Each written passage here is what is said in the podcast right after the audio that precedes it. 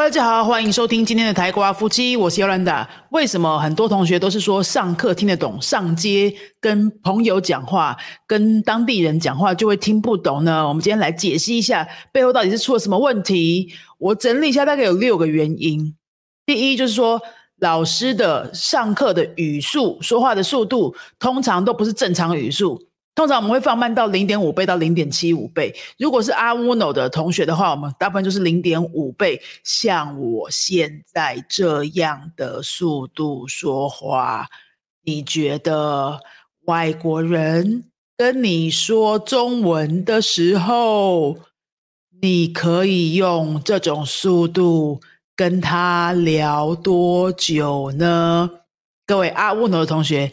不要觉得不好意思，这就是学习的过程，一定会要经过这种语速的练习，累积到一个时速之后，我们才会慢慢加速。到阿豆时，我们大约会是零点七五倍的速度跟同学上课。比如说像我现在这样讲话，发音很清楚，比平常母语者的速度感觉慢一点点，但是还可以接受这样的耐心，这种速度在讲话哈，阿豆斯。那到贝乌诺的话，大概就是零点八、零点九倍啦。到贝 dos，我们就会完全正常语速。这是云飞现在老师们的调整方法。我们并不是故意让这样子搞得这么慢，让同学上街听不懂，而是如果你是阿乌诺、阿 dos 的同学，我们直接用正常语速跟你讲话，你一定也是听不懂的啦。你会变成整堂课都听不懂，然后就会觉得啊，这课好难，就会学不下去。所以我们必须要有这个过程。从很慢，然后稍微稍微的加快，这样。所以呢，哎，阿乌诺、阿杜斯的同学，你去外面跟人家聊天，哦，或者是你身边有一些摸鱼者，你用西语要开始跟他交谈的时候，你一定会觉得他很快是正常的，因为你上课的语速绝对不是正常的哈。所以你应该怎么办呢？你至少听一下那个课本的音档。课本的音档呢，我们没有放那么慢，因为这样听起来会很奇怪嘛。课本的音档大概就是零点八倍左右，阿乌诺的。零点七零八倍左右，你就可以要一直听，一直听，听去习惯那个语速。即使你已经都听懂了，但是你要再去多听很多次，去习惯那个语速。第二。第二个上课听得懂，上街听不懂的原因呢，就是老师的发音是异常清楚的。上课环境的老师发音一定会异常清楚，让学生可以比较容易听得懂，比较有成就感，学得进去，而不会上课的时候一直让大家在那边咿咿啊，一直重复听一样的东西，会打乱上课节奏，大家会变得没有耐心嘛。所以平常老师上课的时候的发音，就像我现在讲中文这样，每一个字都断得很干净。而且发音要非常清楚，平常母语者不会这样讲话，对不对？我们讲中文也不会这样讲吧？你跟哪个朋友聊天要这样聊，是不是非常的做作呢？哦，大概是这样。所以为什么你上街聊的时候会听不懂？因为老师的发音是超级超级清楚，但母语者不会这样讲话，因为会很奇怪，没有人会这样跟人家交朋友。这是第二个原因，第三个原因呢，就是用字。老师上课的用字啊，绝对都是精心设计过的。我们脑脑子里面会有一个开关，就是我走进这个班级，视讯一打开，我就知道这个班级的人只听得懂哪些字，因为我们对这些教材都很熟，你教过几百遍了嘛。所以有经验的老师，他就会在上课的时候直接使用这个班级的学生学过的字。超过这个范围的字，或是课本没出现过的字，我们都是记得的，大部分了哈。然后就会尽量少用，因为我们就是要让学生练习这些已经学过的东西嘛。而且我们希望学生能够可以赶快的互动回答出来，这样子上课的节奏才会可以一直继续的顺流的继续下去，对不对？如果一个句子里面有很多字都是没听过的，那学生听不懂也是应该很正常的，啊，就会变成要一直停下来。打断，就跟学生讲说，刚刚讲的是什么东西，你就要重复很多遍，或者是直接要翻译给学生听，然后再让学生回答。这样的练习就会浪费很多时间。所以我们是精心设计过的，是几乎是有经验的老师都会这样教哈，就是会尽量八九成都用你学过的字。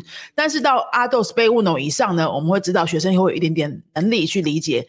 百分之八十懂，百分之二十不懂，他也可以理解整句大概在说什么的时候，或者说那个上课活动是正在进行一个，比如说角色扮演啊、对话啊、哦小小小小型的辩论啊等等，这种就不是在搞很精确的文法的时候，我们就会用一些或许没有出现过的字，但是我们也知道学生应该是听得懂的，像这样子的互动方式。所以第三点就是老师的用字都是精心设计过的。但是各位走出教室之后，一般的母语者谁会跟你这样精心设计？他也不知道你学过什么字啊，他也不知道你用过什么课本啊。就像外国人跟我们说中文，你根本无法判断这个外国人到底学过什么字，对不对？你也没看过外国人的中文课本嘛。所以这就是为什么你跟母语者讲话的时候，会突然发现很多东西听不懂。好，第四就是上课的话题设计，话题大部分都是你可以预期的吧？因为阿豆以下的同学，特别是阿豆以下同学，这话题就是在课本那一课的主题里面，那一课讲的是租房子，我们就一直在聊房子，大概不会超出这个范围。那一课讲的是呃去餐厅点餐，我们就一直在讲食物。你都可以预期，接下来大概就会出现那些东西，就是看你有没办法反应过来而已。背五楼以上的同学，有时候话题会突然岔开一下，岔开一下，就看大家当天的互动。但是呢，大部分也都还可以预期的，应该七八成都还可以预期吧，对不对？所以在这样的情况下，你到街上去跟人家对话的时候，就很不一样啊。因为你跟别人聊天的时候，怎么预期？你不知道他会讲什么。听在难的，听力在难的，就是难在哪里？就是你不知道对方会讲什么。但是上课你有可能预测对方会讲什么。比如说我们在练一个句型，比如说我们在练一个呃某些某些范围的单字，你几乎都知道下一题老师要问什么，你还有可能要听得有点辛苦，因为这个就是学的过程嘛，对不对？你看那个荧幕上，或者是你看教室的白板上，你就知道下一题，哎，这个要轮到我了。老师顶多就是代换一个字而已。但是这种。聊天社交的情况，在一般的生活是不可能发生的，很难预测。好，所以这是第四个原因。第五呢，就是老师表达的句型啊，句型其实单字句型跟话题差不多的概念啊。像那一天如果上课的时候聊的是未完成过去是 imperfecto，好了哈，那我们就一定会聊过去跟现在的状态有什么不同嘛？比如说。小时候管到 ella pequeña me gustaba 哦，ahora me gusta，或是管到 tenía dieciocho años，así 呀，blah blah blah，十八岁的时候都怎样用过去未完成过去式，呃，现在呢都怎样就用现在式或进行式等等，你就会知道那一天的句型就是围绕在这边，你不需要去想别的东西，所以你会比较容易听懂。但是呢，走出教室之后。每一个句子里面，有可能一个句子里面就包含三五个时态了。就是对方可能就会讲说：“哎，我过去在念书的时候都怎样，但我现在都怎样。然后我昨天又怎样了？我刚刚随便讲的这段就是：哎，我念书的时候可能就是 imperfecto 未完成过去式。然后我现在的状况呢是怎样？就是可能是 presente 现在式。然后呢，我昨天的时候呢有一个突发状况又怎样？就是简单过去式，对不对？你可能会有好多时态是混在一起用的。”但是呢，你上课的时候那天聊什么事啊？那天几乎都是那个事。背乌龙以下的同学大部分是这样，那背豆子以上呢就没再管这些了。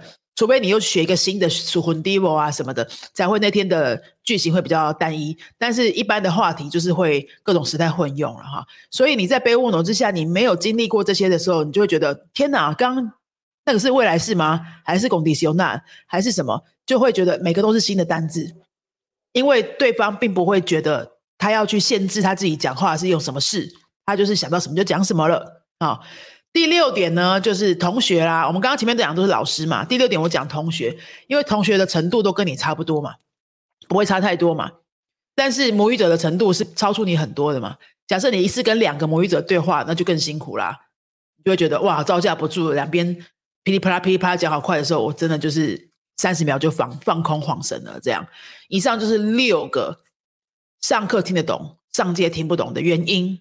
再讲一次：第一就是语速，老师都会放慢语速；第二呢，就是老师的发音是超级清楚、异常的清楚哈；第三呢，就是老师的用字是精心设计过的；第四呢，上课的话题是大多可以预期的；第五，老师表达的句型、文法都是你。学过都是那一堂课正在学的，在范围之内。第六就是同学的程度都跟你差不多。好，那你就会想说，那这样的话我干嘛要上课，对不对？上课又没有办法让我去上街的时候听懂，我干嘛要上课？各位，这是一个必经的过程啊！你总是要有这些过程去累积，然后你才会有可能有一天听懂外面的东西嘛。但是注意了，如果你只有在上课累积，你一直不跨出去那个舒适圈的话，你是会上。有可能可以上三百个小时的课，你去外面还是没办法跟人家聊天，有可能哦，因为就是你跟外面这种街上的 random 的人啊，不预期的人聊天对话，这样的环境的练习也是需要经过大量练习的。上课的固定的模式需要练习，走出教室外面那种固定不预期的形态也需要练习，两边都需要练习。只是上课练习你要先做，因为这个变数很少，是可控的。啊，那这个练到一个程度的时候呢，你就要走出去，一定要走出去。如果你都一直想说我要等到上课全部都听懂了，上课听得非常轻松了，我才要出去练习的话，我跟你讲，你不会有这一天，不会有这一天，因为你会一直学上去，对不对？学到背乌诺，学到背豆时，它会越来越难。那我们会让难度一直增加，我们会让不不可预期的上课情境会一直增加，比例会一直增加。所以到背豆时的时候，你很难预测接下来老师要问你什么东西了。你到背豆时的时候，你很难预测老师讲他讲的那些时态是什么时态了。好，但是他毕竟还在课堂上啊，它是一个超级安全的环境啊，你没有紧张的那个成分，你没有不知道这个陌生人会什么反应的这些。